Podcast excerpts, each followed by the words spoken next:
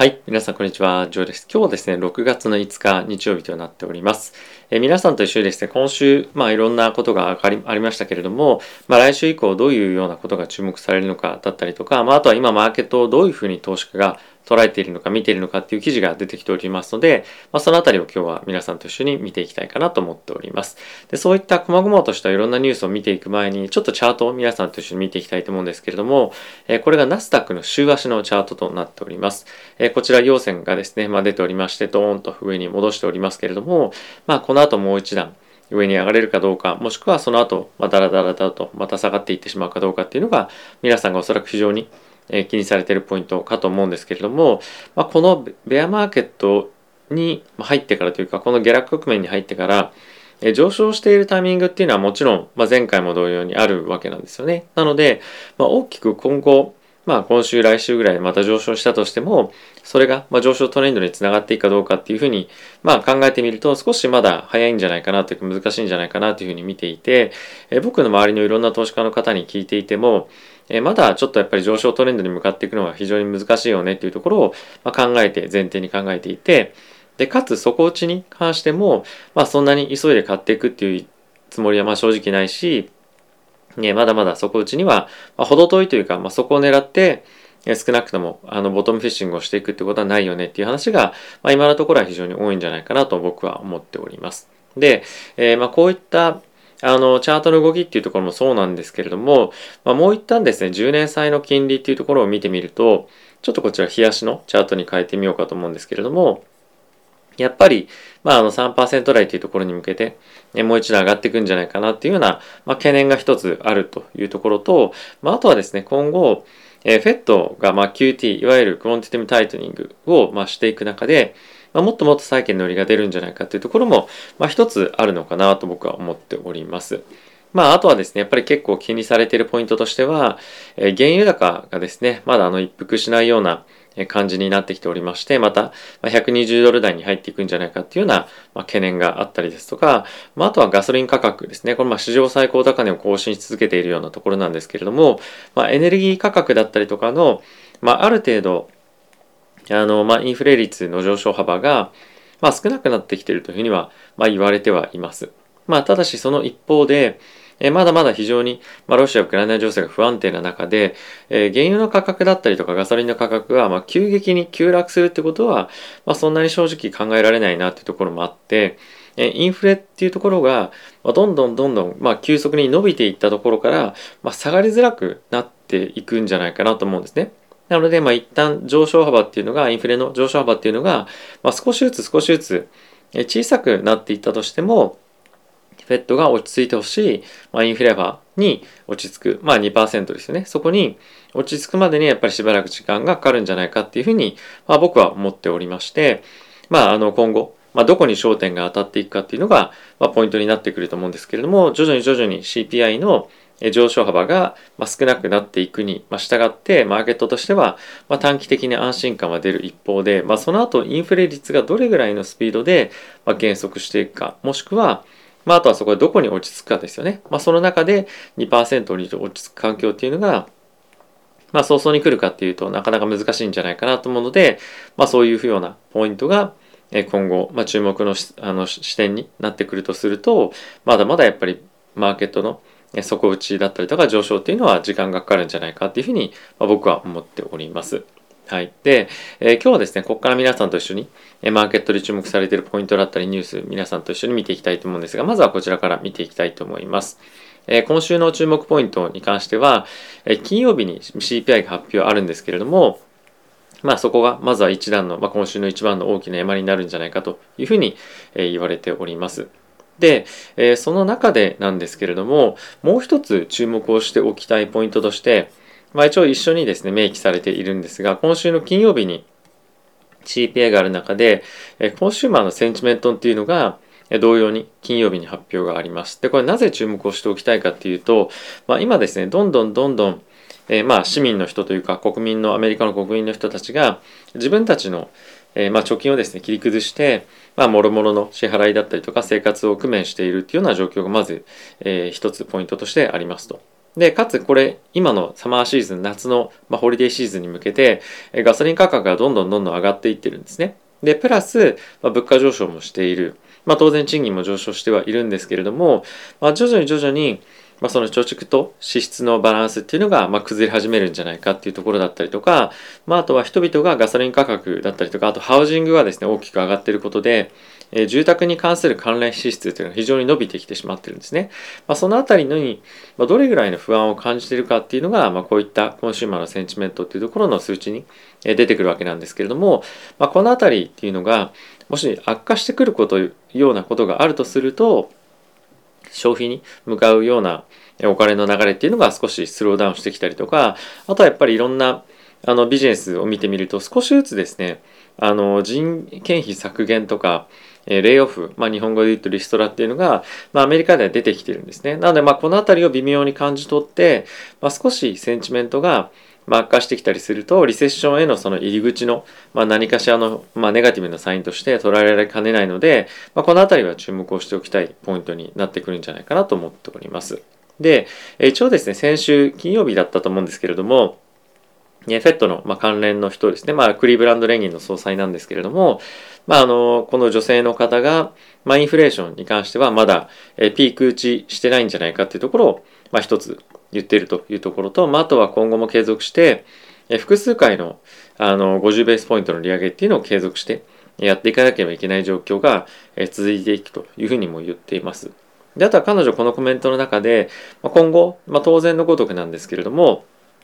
インフレ率っていうのはどっかのタイミングで、まあ、あの上昇幅が少しずつま少なくなっていく一方で、まあ、それがどれぐらいスローダウン早くしていくかっていうのは、まあ、非常に疑問がありますよというふうに言っていますと。なのでまあさっき言っていた話と少し被るんですけれども、まあ、インフレ率の上昇が、まあ、ある程度ピーク打ちをしてきたとしてもそれが急速に下がるわけではないので、まあ、その下がっていく時間が、まあ、少し長くかかるよねっていうふうになったりすると、まあ、インフレ率が落ち着いている状況にもかかわらず思ったよりもインフレ率が落ち着かないことでマーケットとしては今のこの高金利だったりとか利上げが長く続いていくかもしれないのでやっぱりその株式に売りが出やすいというような状況が続いていくんじゃないかなと僕は思っております。まあ、このあたりは実際に、まあ、今週の金曜日の CPI もそうですし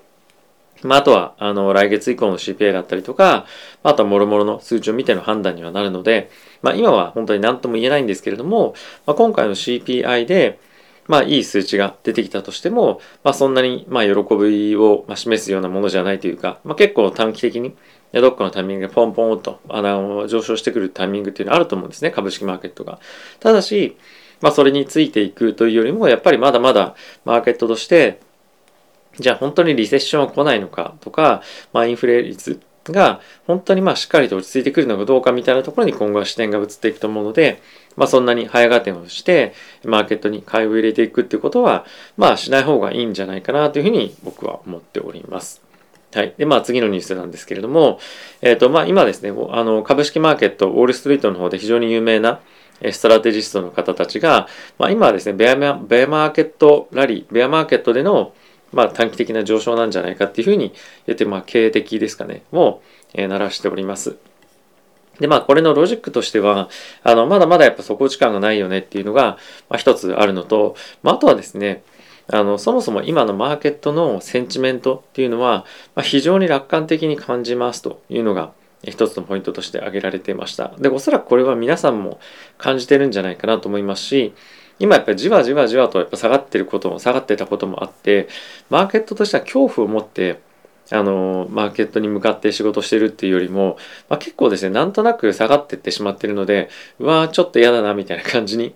あのなってるぐらいでものすごくその恐怖を、まあ、伴う下げみたいな感じで今マーケットはないと思うんですね。なので、まあ、そのあたりを考えてみると、まあ、もう一段、二段ぐらいの下落っていうのは、まあ、全然あるんじゃないかっていうふうに言われていて、まあ、少なくともここから20%以上の下落は見ておいた方がいいんじゃないか、まあ、そういった総悲観のようなタイミングっていうのがもう1回2回来ないと底落ちにはちょっと早いというような状況なんではないかというコメントが出ておりました。はい。次なんですけれども、まあ、ヘッジファンドのマネージャーでですね、ダン・ニールさんって非常に有名な方がいらっしゃるんですけれども、まあ、なぜ彼としてはまだマーケットとし、マーケットでもそのベアマーケットラリーなのかみたいなことを、まあ、の説明している記事になってるんですが、まあこれ非常にさっきの記事と似ていて、マーケットのセンチメントっていうのは非常に、えまだまだポジティブなものがあるというか、そんなに悲観にはなっていないよねと。まあ、あとはですね、やっぱりその今のマーケットの、え視点が、まあ中心はやっぱりそのインフレ率っていうところかと思うんですけれども、まあ驚きのインフレ率を示すかどうかっていうところが今は一つポイントになっていますと。で、これやっぱりさっきの、えー、クリブランド連銀の総裁の方々と同じで、まあ、今後はじゃあそこでインフレ率がピーク打った後に、まあ、どういうようなインフレ率になっていくか、プラス、あとやっぱりリセッションに本当に入るのかどうかっていうところですよね。まあ、あとはそれに加えて、今後注目されるポイントとしては、そのアメリカだけではなくて、グローバルな経済の停滞がどこまで進むのかっていうのが、まあ、一つあるかと思います。なので結構ですね、注目しておきたいポイントというか、まあ、グローバルの中で不安要素っていくつかあって、まずインフレ率当然ありますよね。で、それに加えて、アメリカの経済がどれぐらいスローダウンするのかどうか。プラス、またグローバル、特にヨーロッパ、あとは新興国ですね。あとは少し落ち着いてきた点はあるんですけれども、まあ、中国のマーケットが今後息を吹き返すかどうかというところに加えて、まあ、あとはコロナのゼロコロナ対策というところをどういうふうにしていくか。まあ、当然それに加えてロシア・ウクライナ情勢というところもまああるかと思いますし、まあ、結構いろんな政治的な要素も踏まえて、えー、考えていかなければいけないポイントっていうのが目白押しな今状況にはあるんじゃないかなと思います。でまあそのあたりがある程度、まあ、整ってくるというかそのうちのいくつかのポイントがえ整ってない来ない限りは、まあ、上昇マーケットが続くってことは正直ないんじゃないかなと思いますし、まあ、今回の大きな上昇1週間2週間単位ぐらいでの上昇は、まあ、絶好の売り場になるんじゃないかっていうふうに、まあ、見てる方も非常に多いので、まあ、そのあたりはあの短期に売買するっていうよりも、まあ、もう少しそこを見ながら、まあ、どっかで買いに入っていくっていう方が、まあ、重要なんではないかなと僕は思っております。まあ、何にせよですね、本当にこれからどんどんどんどんあの2ヶ月ぐらい連続で50ベースポイントの利上げバンバンって入ってくる中で、まあ、実際にそのマーケットの金利が上がることでのマーケットへの影響っていうのは、まあ、実際に上がってからじゃないと出てこないこともあると思うんですね。で、プラスその利上げをしているタイミングで、ま、経済がさらにスローダウンしていくっていうようなニュースがもっともっと出てきたりすると、まあ、センチメントの悪化だったりとか、まあ、あとは実際に、えー、アメリカの経済だったりとか、まあ、あとは企業の業績ですよね。あ、そうだ、すみません。この中でも記事も書いてあったんですけれども、あのマイクロソフト自体も、まあ、実際に業績の見通しっていうのを引き下げてますね。で、それらがもっともっといろんなテックの企業に、まあ、あの、拡散というかしていくんじゃないかっていうような心配も、え、されていました。なので、まあ、そのマーケットの中で、まあ、今が非常に最悪期なのかっていうと、まだ企業の業績っていう観点でもそうではないですし、センチメントっていうのでも、え、まあそうではないと。であとはやっぱり諸々の政治学的なものも、まあ、長期的に継続していきそうというところを考えると、まあ、もう少しダウンサイドを中心に見ていた方がいいんじゃないかっていうような、まあ、意見が結構多いかなと思っています。でまたあとあとやっぱりそういったところが実際に、まあ、あの成績に反映されているのが、まあ、こういったヘッジファンドがですね、まあ、大体今年23%下落してますよっていうような、まあ、パフォーマンスとして悪化してますっていうのがニュースが出てたりとか、まあ、先日も非常に有名なタイガーグローバルでしたかね、まあ、そういったところの、今年のパフォーマンス、まあ、大体もう50%を超えるような下落になっていたりとかあとはこのこの方たちの23%の下落っていうのもポートフォリオがいくつか分散されていて、え、上場している企業の株を取引しているポートフォリオに関してはもう40%以上の下落をしているというふうな、ま、データも実際にあのこの記事の中には書かれていました。なのでま非常にヘッジファンドですら大きくマーケットでダメージを負っているような状況なので、まあ、個人の、ま、我々がですね、まあ、立ちなかなか行かないような状況も非常に多いんじゃないかと思うんですがやっぱりこういったところを考えてみると、まあ、今まだまだそんなに積極的にリスクを取るっていうよりもやっぱりもう少し守りの姿勢で行ってもいいんじゃないかなと思いますし、ま、本当に何よりもやらない方がいいんじゃないかって僕は思うのは、まあ、短期売買を繰り返したりとか、まあ、とはボトムフィッシングですよね。まあ、そういったものは、まあ、結構リスクも高いと思いますし、まあ、ある程度その未来予測をしっかりとしていかなきゃいけないっていうところも短期的ですねあるので、まあ、よりあのボラティティにま飲み込まれたりとかリスクをまあ過度に取りすぎると、まあ、思った以上に資産を減らすことにもなりかねないので、まあ、積極的なリスクテイクっていうよりも、まあ、今後買っていくのであればどの銘柄がいいのかっていうのを分析したりとか考えたりとか、まあ、そういった時間に当てるのが僕はいいんではないかなというふうには思っております。はい。まあ、あとはですね、株式投資している人に関しては、あの、結構、例えば仮想通貨だったりとか FX とか、まあ、他のところも、まあ、結構親和性があるえ、取引セクターもあると思うんですね。なので、ま、どういったところにチャンスがあるのかっていうのを見極めながら、いろいろと考えてみるのも時間を使って、まあいいんじゃないかなというふうには僕は思っております。はい。ということで皆さん今日も動画ご視聴ありがとうございました。えー、本当にマーケット非常に、まあプロの投資家ですら40%、50%今年だけでえ負けてるというような状況ではあるので、まあ慎重にやっていただければなと思いますし、あとはやっぱりですね、必ずあの冬が終わらないということはまあないというか、必ず春は絶対来ますので、まあ、そういったタイミングの時に、えしっかりとリスクを取れるように、まあ、今はですね、あの資産を減らさずに、もしくはその溜め込んで、え今後来るべき時に、まあ、しっかりと備えるというところが、まずは今やっぱり、あの最低限やらなければいけないというか、やった方がいいことなんじゃないかなと思っております。はい。ということで皆さん今日も動画ご視聴ありがとうございました。また次回の動画でお会いしましょう。さよなら。